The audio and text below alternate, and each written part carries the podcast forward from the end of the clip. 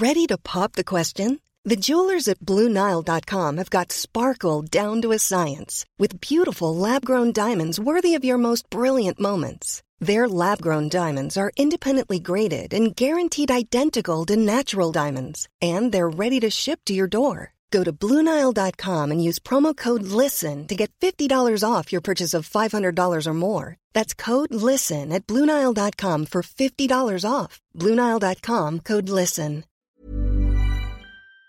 Plus d'un milliard de personnes sont aujourd'hui obèses dans le monde, soit une personne sur huit sur cette planète. C'est ce que révèle une nouvelle étude de la revue scientifique The Lancet en collaboration avec l'Organisation mondiale de la santé. Mais alors, comment l'expliquer? Quelles pourraient être les solutions? Et pourquoi est-ce que tout cela inquiète l'OMS Salut, c'est Hugo, j'espère que vous allez bien. C'est le dernier épisode des Actus du jour de la semaine, pas d'inquiétude. On est parti ensemble pour une nouvelle plongée dans l'actualité en une dizaine de minutes. Alors, cette vaste étude a été réalisée à partir de données d'environ 220 millions de personnes dans plus de 190 pays dans le monde. Et si on en parle aujourd'hui, c'est parce que les résultats sont assez inquiétants. En effet, selon le professeur Majid Ezati, l'un des auteurs de l'étude, le franchissement du seuil du milliard de personnes obèses était initialement euh, envisagé vers 2030 et finalement donc on y est dès maintenant en 2024. L'obésité progresse donc beaucoup plus vite que prévu. Bon, déjà, comment est-ce qu'on définit vraiment une personne obèse? Une personne est considérée comme obèse par l'OMS à partir du moment où son indice de masse corporelle, son IMC donc, est supérieur à 30. Et cet IMC, comment est-ce qu'on le calcule? C'est assez simple et à la fois il faut quand même une petite calculette sûrement. Il se calcule en divisant le poids d'une personne par sa taille au carré. Alors ça c'est un outil qui peut être intéressant pour faire des études statistiques à l'échelle d'un grand nombre de personnes, mais il définit pas forcément en fait l'obésité à l'échelle d'un individu. C'est pas juste en regardant ce chiffre qu'on va savoir si réellement ou non on est en situation d'obésité. En fait, à l'échelle précise d'un individu, c'est surtout euh, défini comme une accumulation anormale ou excessive de graisse dans le corps qui peut avoir un impact négatif sur la santé. Alors concrètement, que dit euh, cette étude? Je vous le disais en intro, en fait, il y a désormais une personne sur huit qui est considérée comme obèse dans le monde. Chez les adultes, les taux d'obésité ont doublé en l'espace de 30 ans et la donnée qui est peut-être encore plus importante, c'est le fait que chez les enfants et les adolescents, l'obésité a été multipliée par 4 en 30 ans. Oui, oui, multiplié par 4 dans le monde en 30 ans chez les enfants et chez les adolescents.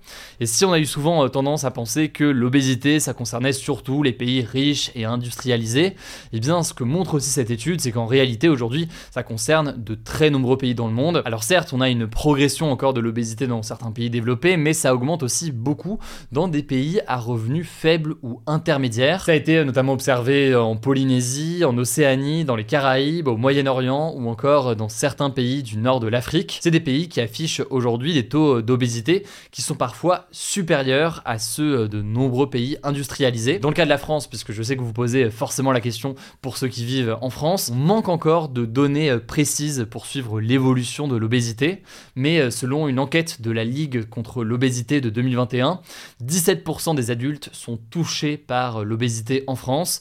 Cela dit, c'est une étude qui se basait uniquement sur du déclaratif. Autrement dit, donc, c'est pas scientifique dans le sens où c'est vraiment du déclaratif et plus un sondage qu'autre chose. Bon, mais alors pourquoi est-ce que tout ça inquiète l'OMS Eh bien, parce que d'un point de vue euh, purement de santé, eh bien, euh, l'OMS montre que le surpoids et l'obésité sont à l'origine et participent à plus d'1,3 million de décès dans le monde chaque année. On l'a vu euh, notamment pendant la pandémie de Covid avec le surpoids qui était un facteur de risque, c'est un exemple parmi beaucoup d'autres. On peut parler des problèmes cardiaques, cardiovasculaires, pulmonaires, de diabète ou encore de certains cancers. L'obésité peut avoir donc un impact sur la santé d'un point de vue euh, assez large. Bon, et par ailleurs, au-delà de la question de l'impact en termes de santé, il peut y avoir aussi un impact en matière de santé mentale. Bon, là en l'occurrence, ça dépend euh, complètement de chacun. Il y a plein de gens qui se sentent très bien euh, dans leur peau. Mais chez une partie des personnes en situation de surpoids, il peut y avoir parfois des complexes liés notamment à une pression de la société à avoir un corps dit entre guillemets parfait par rapport à certains standards de beauté ou autres. Et forcément, ça peut éventuellement affecter certaines personnes en matière de santé mentale et en matière de bien-être, même si là en l'occurrence c'est aussi un problème à l'échelle de la société d'arriver à avoir davantage de bienveillance et pas à l'inverse de jugement ou de pression euh, de ce genre. Et quand on en vient à l'autre question importante, qu'est-ce qui cause l'obésité? On va aller assez rapidement là-dessus parce que c'est des choses qui peuvent paraître assez euh, évidentes, mais la première cause c'est la façon dont on mange. Avant on avait tendance à consommer davantage d'aliments euh, dits frais, alors qu'aujourd'hui on a beaucoup d'aliments qui sont ultra transformés pour changer le goût, la couleur ou la texture. Or, en l'occurrence, ces aliments ultra transformés, ils sont souvent plus gras ou plus sucrés que des éléments dits naturels. Ils peuvent donc favoriser, je vous apprends rien, la prise de poids. Ils peuvent aussi euh, contenir des additifs qui peuvent inciter à une consommation excessive. Plus largement, on peut noter que les gens ont tendance à ingérer au fil des années plus de calories. Et d'ailleurs, hein, dans certains cas et dans certaines régions, c'est plutôt une bonne nouvelle, c'est-à-dire que l'alimentation est plus riche et qu'on peut manger plus abondamment qu'à l'époque où justement il pouvait y avoir euh, des problèmes. On va revenir là-dessus euh, après. Alors après, la deuxième cause de l'obésité, c'est euh, le manque d'activité physique.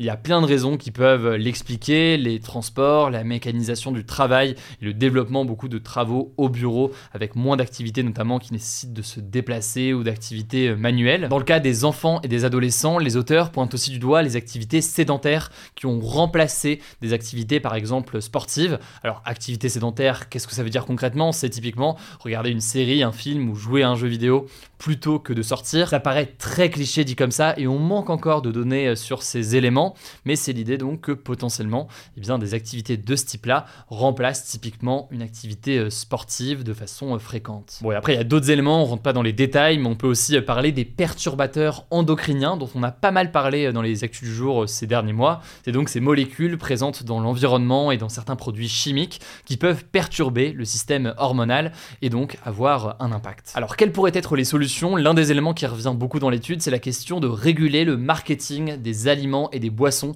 qui peuvent être nuisibles pour euh, la santé. Il y a un autre aspect qui revient euh, souvent, c'est le fait de taxer les produits les plus néfastes pour la santé et à l'inverse, eh bien, d'aller favoriser, voire subventionner les aliments qui sont bons pour la santé pour que ce soit pas du coup un choix économique, mais bien un choix qui se fait pour son bien-être, de façon à ce qu'on ne fasse pas des choix mauvais pour notre santé, euh, bien simplement parce que c'est un problème économique. Et ça peut être évidemment un problème pour beaucoup de monde qui n'ont pas les moyens en fait d'acheter par parfois euh, des produits bons pour la santé, mais qui vont coûter euh, parfois très cher. Dans le cas de la France, il y a eu plusieurs mesures qui ont été mises en place ces dernières années. Par exemple, en 2017, il y a eu l'interdiction de la mise à disposition illimitée et gratuite euh, des boissons bien sucrées. À l'époque, il y a encore quelques années, je m'en souviens, quand j'allais à Chipotle par exemple, il y avait ces sortes de fontaines qui te permettaient de boire en illimité en achetant une boisson et bien autant de soda que tu voulais. Tout ça aujourd'hui, donc, ça n'existe plus en France. Oui, au passage, il faut aussi noter que cette augmentation des cas d'obésité elle se déroule en parallèle d'un autre problème, un problème de faim dans le monde toujours très important. Selon les Nations Unies, plus de 9% de la population souffre de faim chronique. Alors il y a différentes causes, il peut y avoir la question des conflits, on le voit à Gaza avec le risque immense de famine actuellement pour plus de 2 millions de personnes, on en parle d'ailleurs dans un instant. L'autre raison c'est le changement climatique parfois qui peut accentuer l'insécurité alimentaire. Bref, c'est un autre enjeu absolument majeur en matière d'alimentation et on en reparlera là aussi euh, dans les prochains jours. En tout cas, si vous voulez plus d'informations sur tout ça, je vous mets le lien de l'étude directement en description. Je vous laisse avec Léa pour les actualités en bref et je reviens juste après. Merci Hugo et bonjour à tous. On commence avec cette actu. La France a demandé une enquête indépendante pour déterminer ce qui s'est passé ce jeudi lors d'une distribution d'aide alimentaire dans l'ouest de Gaza. Une distribution au cours de laquelle 112 personnes ont été tuées et 760 ont été blessées selon un bilan du Hamas. On en parlait hier il y a deux versions différentes. D'un côté, le Hamas a dénoncé un carnage et a accusé l'armée israélienne d'avoir délibérément tiré sur la foule, ce qui aurait conduit à la mort de civils. De l'autre côté, Israël a reconnu, je cite, des tirs limités des soldats qui se sentaient menacés, mais assure que la majorité des personnes tuées l'ont été dans une bousculade. En tout cas, Emmanuel Macron a exprimé, je cite, sa plus ferme réprobation envers ces tirs et a demandé la vérité. Autre sujet concernant Gaza, le gouvernement américain est revenu sur les propos de son secrétaire à la défense Lloyd Austin, qui avait déclaré ce jeudi que plus de 25 000 femmes et enfants palestiniens avaient été tués à Gaza depuis le 7 octobre. Un peu plus tard, la porte-parole du ministère de la Défense a précisé qu'il ne s'agissait pas d'une estimation des services de renseignement américains, mais d'un chiffre avancé par le Hamas, qui est la seule source disponible sur place, et qui évoque plus de 30 000 tués hommes, femmes et enfants. En tout cas, la situation à Gaza est catastrophique selon l'ONU qui s'est alarmée en début de semaine d'une famine généralisée presque inévitable et imminente dans la bande de Gaza. Toujours selon l'ONU, près de 2,2 millions de personnes sont menacées par la famine, soit l'immense majorité de la population de Gaza, on continuera à en parler. Deuxième actu, en France, et alors que le salon de l'agriculture se terminera ce dimanche, 66 personnes ont été interpellées ce vendredi matin lors d'une action de la coordination rurale, qui est le deuxième syndicat agricole français, autour de l'Arc de Triomphe à Paris. Concrètement, très tôt le matin, près de 150 agriculteurs sont arrivés en tracteur sur la place de l'Étoile où ils ont déposé des bottes de foin afin de bloquer les avenues qui mènent à la place, comme l'avenue des Champs-Élysées. La coordination rurale avait appelé à converger vers Paris. À travers cette action, le syndicat dénonce un manque de mesures de la part du gouvernement pour sauver l'agriculture française, mais aussi les accords de libre-échange avec le Kenya et le Chili qui ont été votés ce jeudi au Parlement européen. Alors finalement, la place de l'Étoile a été évacuée vers 9h30, mais des tracteurs acteurs de la coordination rurale se sont ensuite positionnés devant le château de Versailles, à côté de Paris. Troisième actu, les députés ont reconnu ce jeudi la responsabilité de l'État dans le scandale sanitaire de la chlordécone en Guadeloupe et en Martinique. La chlordécone, c'est un pesticide toxique qui a été interdit en France métropolitaine en 1990, mais qui était autorisé dans des champs de bananes en Guadeloupe et en Martinique jusqu'en 1993. Pourtant, l'Organisation mondiale de la santé l'a classé comme cancérogène possible dès 1979. Le pesticide est aujourd'hui reconnu comme étant à l'origine de nombreux cancers de la prostate, mais aussi de problèmes environnementaux aux Antilles. Alors le texte doit maintenant être examiné par le Sénat avant d'être adopté et il prévoit notamment l'indemnisation des victimes du chlordécone par la République française. On vous tiendra au courant. Quatrième actu, l'Assemblée nationale a définitivement adopté ce jeudi une proposition de loi visant à mieux protéger les mineurs victimes de violences sexuelles dans les clubs sportifs. Désormais, les services de l'État devront contrôler chaque année le casier judiciaire des éducateurs sportifs. Par ailleurs, les présidents des clubs sportifs auront l'obligation de signaler au service de l'État les comportements à risque des éducateurs ou de toute personne en contact avec des mineurs, sous peine d'être sanctionnés. L'idée de ce texte est venue suite aux révélations en 2020 de l'ancienne patineuse artistique Sarah Abitbol, qui avait déclaré publiquement avoir été violée par son entraîneur à l'âge de 15 ans. Cinquième actu, le journaliste français Antoine Galindo, qui était incarcéré depuis une semaine en Éthiopie, un pays de l'Afrique de l'Est, a été libéré ce vendredi c'est ce qu'a annoncé son employeur, la publication spécialisée Africa Intelligence. Alors on vous en parlait il y a quelques jours, il avait été arrêté lors d'un rendez-vous en compagnie d'un opposant politique et était soupçonné par la justice éthiopienne, je cite, de conspirer pour créer le chaos dans le pays. Le journaliste a déclaré à l'AFP qu'il était en bonne santé et qu'il avait été bien traité malgré des conditions de détention difficiles. Sixième actu, des billets de TGV à tout petit prix devraient circuler entre Paris et Lille, Paris et Lyon et Paris et Strasbourg à partir de 2028. Par exemple, les tarifs pour un trajet entre Lille et Paris devraient débuter à 5 euros. C'est ce qu'a annoncé la start-up ferroviaire Kevin Speed ce jeudi, après avoir signé un contrat avec la SNCF Réseau. L'accord promet 16 trajets par jour entre 6h et 22h dans les deux sens. Autre actu, le meurtrier du policier Éric Masson, Ilias Akoudad, a été condamné ce vendredi à 30 ans de prison avec une peine de sûreté de 20 ans. Il avait tué le policier de 36 ans sur un point de deal à Avignon en 2021